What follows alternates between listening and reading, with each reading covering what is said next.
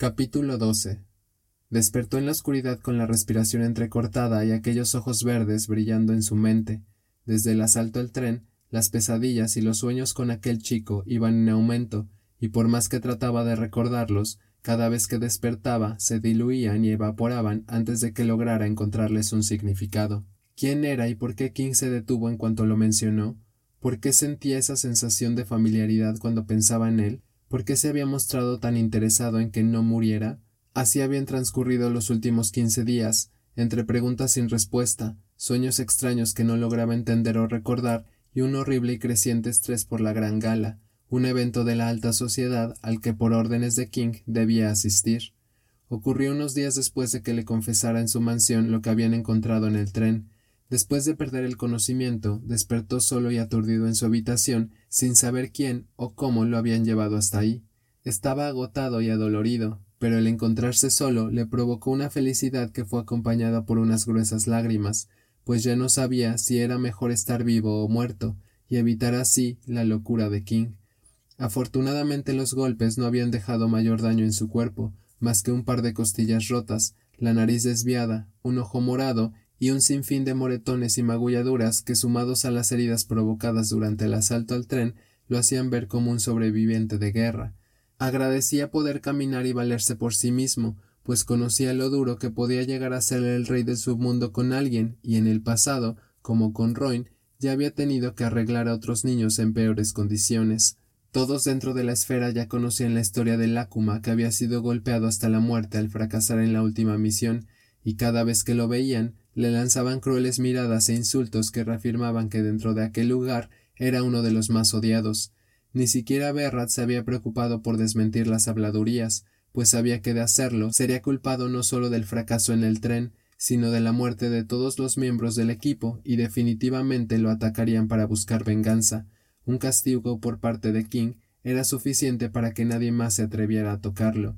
Durante los días posteriores, asistir a la DTV fue toda una odisea y un calvario, pues el dolor en el cuerpo era tan intenso que casi cada dos minutos tenía que sentarse a recobrar energía y el hecho de tener que arreglar el cuerpo de Berrat no se lo hizo más fácil. El muchacho apareció al día siguiente demandando las partes faltantes de su cuerpo y el arreglo total de éste, argumentando que King no lo dejaría en paz hasta que se incorporara nuevamente a su servicio. ¿Vas a detenerte nuevamente? Gruñó el segundo día, cuando Empty se detuvo a recobrar el aliento después de estar trabajando por media hora en sus ojos. El joven estaba recostado en una mesa y no dejaba de mover las manos en señal de impaciencia. Tomó un trago de agua y regresó al trabajo agotado. Necesito mis ojos ya, Empty. No puedo pasar más tiempo sin ellos. No me interesa lo que tengas que hacer, pero deben quedar listos hoy, dijo molesto. Estaba consciente de la necesidad de su compañero y sabía que no podía dejarlo más tiempo sin vista, pero por más que lo intentaba, sus manos no se movían tan rápido como antes, y su cuerpo no lograba mantenerse de pie por tantas horas seguidas. Arreglar el cuerpo del jefe de la sección M le habría tomado un par de días por mucho en otras condiciones, pero ahora estaba casi seguro de que le tomaría al menos una semana. Estoy haciendo lo mejor que puedo, dijo en tono de disculpa. No haces lo suficiente, gritó su paciente golpeando la mesa con fuerza y haciendo saltar el instrumental por todas partes. Sabes que no me puedo dar el lujo de estar aquí. Recogió el material y regresó al trabajo sin decir nada más. Sabía que Berrat estaba desesperado. Un mercenario sin ojos no servía para nada, y alguien que no servía para nada era desechado. Tú no sabes cómo es allá arriba, dijo como adivinando sus pensamientos. Todos quieren deshacerse de mí, He perdido a mis hombres más leales y con ello la confianza de la sección. Tú no eres el único al que culpan y todos quieren mi puesto. Si no regreso lo antes posible, King no dudará en reemplazarme. El chico continuó con su trabajo. Podía entender su frustración y el miedo que debía significar perder la autoridad que por tanto tiempo había ostentado. Dentro de cada una de las secciones nunca había paz y todos siempre esperaban el momento en que el más fuerte cayera para tomar su lugar y hacerse con el poder. Siempre pensó que Berrat era respetado y querido por sus compañeros, que lo veían como un líder y que lo seguían porque confiaban en él, pero ahora se daba cuenta de que no se trataba de eso, lo seguían porque le temían, y el temor a desobedecerlo era lo que los motivaba a trabajar, pero sin esa arma todo se desmoronaba y perdía toda su influencia sobre ellos. una ventaja que no podía perder si quería seguir siendo jefe de la sección. Lo lamento, dijo el chico de pelo rosa mientras controlaba el temblor en las manos y trataba de apresurarse. No lo sientas, trabaja, gruñó Berrat. Pese a que su cuerpo no trabajaba a la misma velocidad, logró terminar los ojos del muchacho en menos de cuatro días junto con la mano faltante y una revisión completa de todo su cuerpo.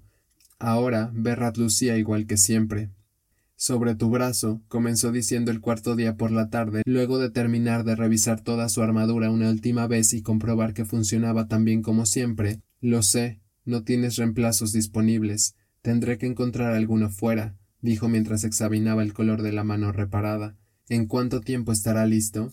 Puede ser que poco más de una semana, dijo alejándose lo más posible del muchacho. Sabía que esa noticia no le agradaría, pero crear un brazo idéntico al que le faltaba tomaría más tiempo que crear una sola mano, pues no solo era realizarle las mejoras para que tuviera las mismas funciones que el anterior, sino que debía igualar la densidad muscular, el tono de piel y preparar las conexiones para que su cuerpo no lo rechazara. Era como hacer un trasplante completo, y prepararlo todo tomaba tiempo. El joven bufó molesto, pero esta vez no perdió los estribos y solo se limitó a asentir. Lo tendrás esta misma noche. Encárgate de tenerlo en menos de una semana. Aquel día se quedó por primera vez solo en el laboratorio y casi lo agradeció, pues a diferencia del cuerpo de cualquier otro mercenario que podía ser arreglado en un par de días con células T, el suyo debía sanar de forma natural y pasar por un proceso mucho más lento y doloroso. Eran esos momentos cuando realmente odiaba su nula tolerancia a las células T, pues de otra forma sanaría en cuestión de días y regresaría a su vida normal tan rápido como cualquiera de los mercenarios. Aquel pensamiento lo hizo palidecer. ¿Es que acaso esperaba que esa vida continuara indefinidamente, siempre sirviendo a King y viviendo en temor? Con esa idea avanzó por los pasillos de la esfera hasta la sección H, pero antes de que pudiera llegar al viejo elevador, una sombra alta y delgada apareció frente a él y le detuvo el paso. King te está esperando. La voz fría de Sima lo atravesó e hizo que el miedo subiera por su espalda una vez más. No quería ver al hombre que solo cuatro días atrás lo había golpeado hasta la inconsciencia. No tenía idea de por qué lo estaba llamando, pero no podía ser nada bueno. Con él nunca era nada bueno. Esta vez no te va a golpear, dijo Sima como si leyera sus pensamientos, aunque si llegas tarde, tal vez cambie de opinión. ¿Acaso Sima lo estaba ayudando? Nunca desde que lo conocía aquel hombre había mostrado alguna emoción o alguna consideración para con él, por lo que ese comentario le parecía de lo más extraño. Estaba tramando algo. Ambos intercambiaron una mirada, pero al no poder sostenerla por más tiempo, desistió y comenzó a seguirlo. El hombre que se movía con un sigilo irreal avanzó como un fantasma por los pasillos mal iluminados, y solo cuando pasó de frente al elevador que conectaba todas las secciones se percató de a dónde se dirigían. Empty se detuvo como resistiéndose a entrar en aquel pasillo oscuro. Sabía lo que le esperaba más adelante y no quería tener que enfrentarse a ello. No te quedes atrás, le dijo el hombre con una nota más alta de su tono habitual y dedicándole una mirada cargada con la amenaza. No quiero que mi mercancía sufra daños otra vez. Solo en un par de ocasiones se había adentrado a la sección S para administrarle a los recién llegados aquel suero que les impedía sentir dolor pero nunca se quedó en sus pasillos por más del tiempo necesario, pues aquel lugar le generaba una opresión en el pecho imposible de describir. Lo consideraba el lugar más vil de toda la esfera. Aquella base militar también había sido diseñada para encarcelar rehenes y traidores en los tiempos en que era utilizada como cuartel militar, por lo que contaba con una horrible e inmensa prisión interna llena de celdas que ahora formaban parte de la sección que Sima controlaba, en sus intrusiones solo había llegado a ver un atisbo de lo que sus pasillos guardaban, pero esa era la primera vez que utilizaba la entrada principal, una que a diferencia de todas las demás secciones contaba con su propia iluminación. El blanco dio paso al rojo en cuanto atravesaron el último pasillo y se adentraron en el corazón de la sección S. Viejas lámparas de luz roja colgaban precariamente del techo y le conferían a todo el lugar un aspecto horrible y abrumador. En aquel sitio las paredes se cernían sobre ellos y las pesadillas más crueles habitaban en cada rincón junto al lamento de decenas de niños encerrados tras el frío concreto. Ambos avanzaron por entre los pasillos bajo ese horrible brillo rojizo para desembocar a un espacio abierto, y en cuanto entraron, el muchacho sintió cómo se le paraba el corazón ante tan horrible escena. A un costado y como enormes cubos superpuestos había unas doscientas celdas apiladas en bloques y a través de sus desgastados y pesados barrotes pudo ver sombras que se movían y alejaban hacia el fondo asustadas. Los rostros aterrados de niños pálidos y en los huesos los saludaron al otro lado de sus prisiones de metal. La mayoría estaban desnudos y todos mostraban unas horribles marcas de violencia en sus pequeños cuerpos. Eran aquellos que no eran comprados, sino alquilados para cumplir las fantasías más inhumanas posibles. Degradación. Aquella escena de dolor y desesperanza le revolvió el estómago y tuvo que contener las ganas de vomitar. Era la primera vez que veía algo semejante, y las habitaciones a donde él había entrado no se comparaban con ese horror. Sintió unas inmensas ganas de lanzarse contra esas cárceles y liberarlos, de salvarlos a todos de la muerte a la que estaban siendo condenados, pero sabía que era imposible, pues Sima tenía un estricto control sobre su producto y no dejaría que nadie se acercara a él. No conocía la forma de operar en la sección S y no tenía idea de cómo funcionaba la compra o renta de niños, pues en todos los años que llevaba viviendo ahí jamás había visto a un solo infante dejar la base militar y mucho menos que alguien ajeno a ella llegara, lo que le hacía suponer que debían contar con un sistema mucho más efectivo que el de la sección D y esa era la razón por la que rivalizaba en ganancias con la sección M y T juntas. Desconocía la cantidad de dinero que entraba a través de la sección S, pero por las amenazas y el poder con el que su jefe contaba debía ser terriblemente alta. En el pasado, su maestro le había mencionado que solo esa sección pagó más de la mitad del palacio de King, y ahora que lo conocía, podía entender la magnitud de sus palabras y lo retorcido que debía estar Sima para ser capaz de traficar con la vida de tantos niños. Avanzaron hacia el final del salón y un nuevo sonido llegó hasta ellos. Eran gemidos y llanto, justo al otro lado del lugar. Empty se detuvo con el corazón en un puño, pero las frías garras de cima lo obligaron a seguir. No sabía qué era mejor, ignorar aquello que ocurría dentro de esos pasillos, o saberlo y no poder hacer nada. Apretó los puños y continuó caminando hasta el fondo de un pasillo, por donde un haz de luz se colaba por la parte de abajo. Era una puerta, y en cuanto el hombre a su lado la abrió, pensó que estaba en otro sitio. El suave roce del pasto le acarició los pies desnudos y de inmediato percibió el olor a tierra mojada.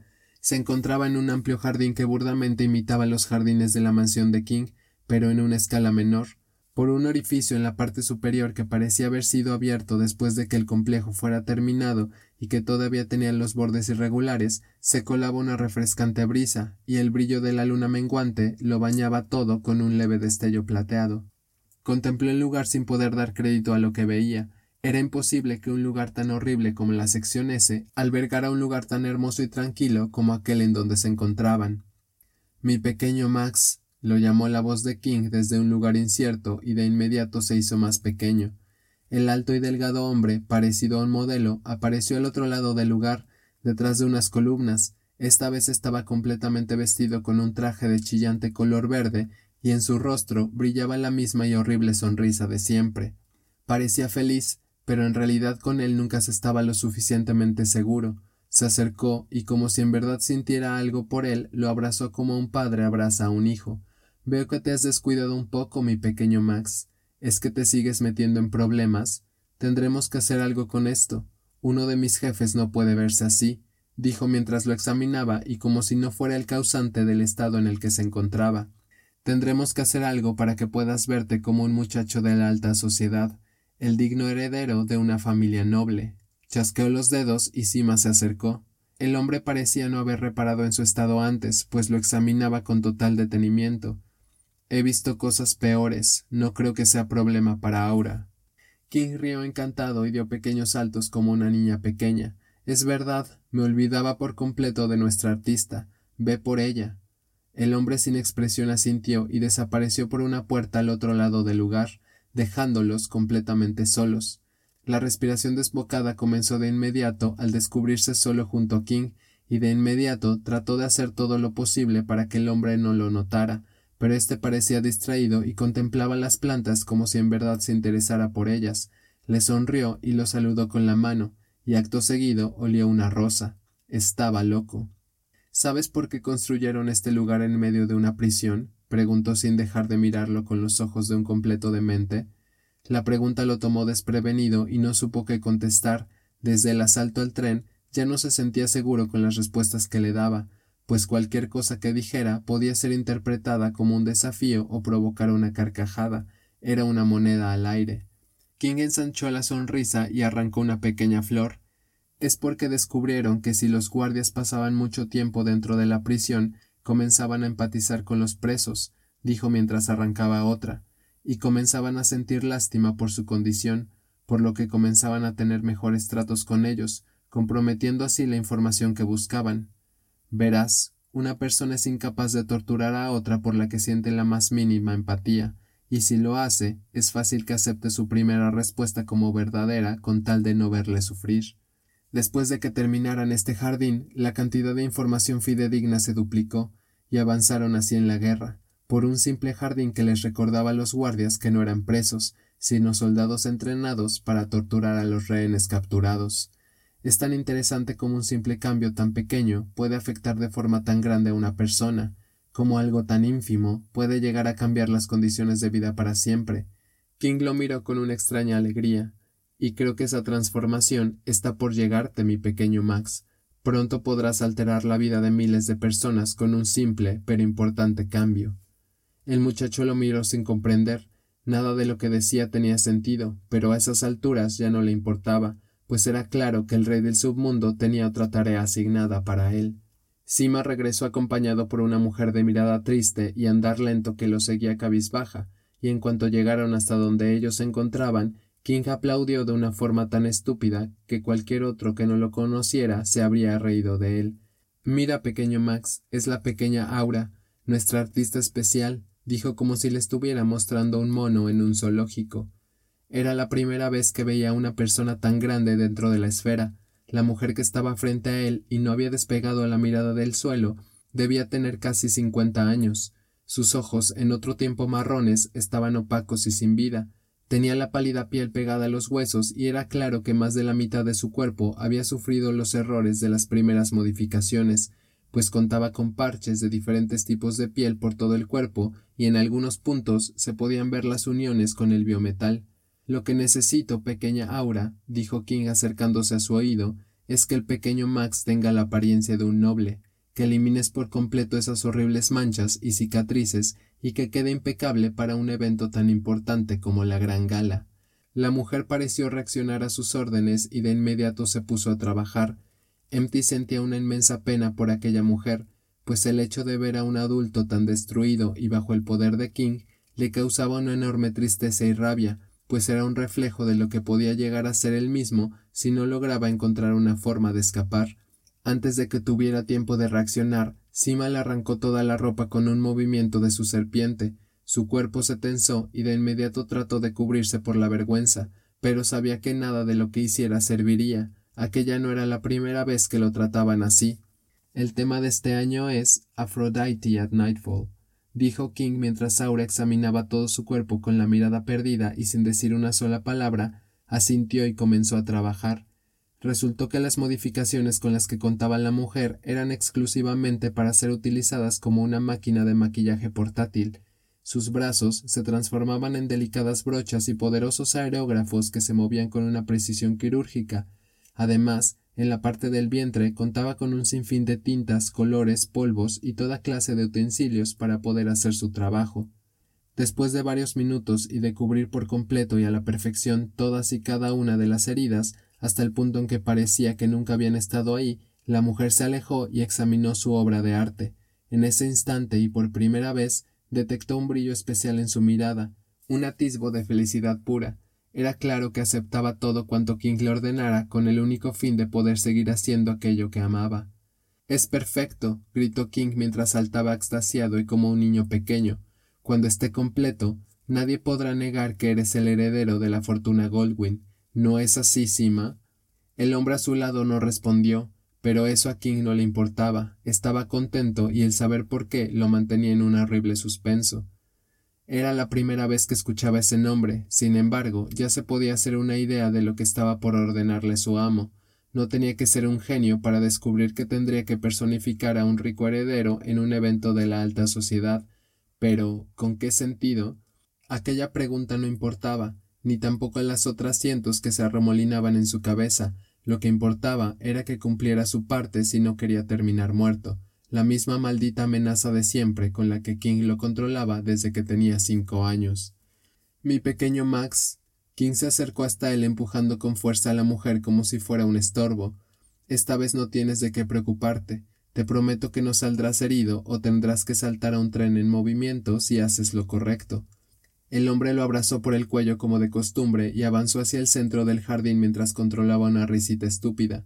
Esta vez tendrás el privilegio de ser uno de los nuestros pues serás el invitado de honor en la gran gala anual que se celebra en Alto Lumpar en unas semanas. ¿No estás contento? El muchacho apretó los puños para que los temblores no lo controlaran. A pesar de intuirlo, la confirmación de King lo hacía sonar mucho más peligroso que el asalto al tren y le generaba una mayor preocupación, pues jamás había estado en un evento lleno de gente rica e importante, y estaba seguro de que no solo se trataba de eso, sino que había algo más que su dueño le ocultaba. Esto es un regalo, dijo King sin dejar de sonreír, un hermoso regalo por tu gran trabajo en el tren. Sus palabras casi sonaban reales, pero estaba seguro de que nada en ellas lo era. ¿Cuántas veces has soñado con pertenecer a la alta sociedad? Ninguna. ¿Cuántas veces no soñaste estar en la misma habitación junto a los más atractivos y poderosos hombres y mujeres de todo el archipiélago? Jamás. ¿Con pasar una noche con ellos y ser tratado como su igual? Nunca. King parecía flotar en el aire mientras le hacía todas estas preguntas extasiado. Aquel comportamiento no era normal. Detrás de toda esa falsa felicidad se escondía la locura y habitaba una maldad tan pura como su dueño. Pero, dijo King, cambiando su mueca y haciendo una especie de puchero que lo hacía ver ridículo.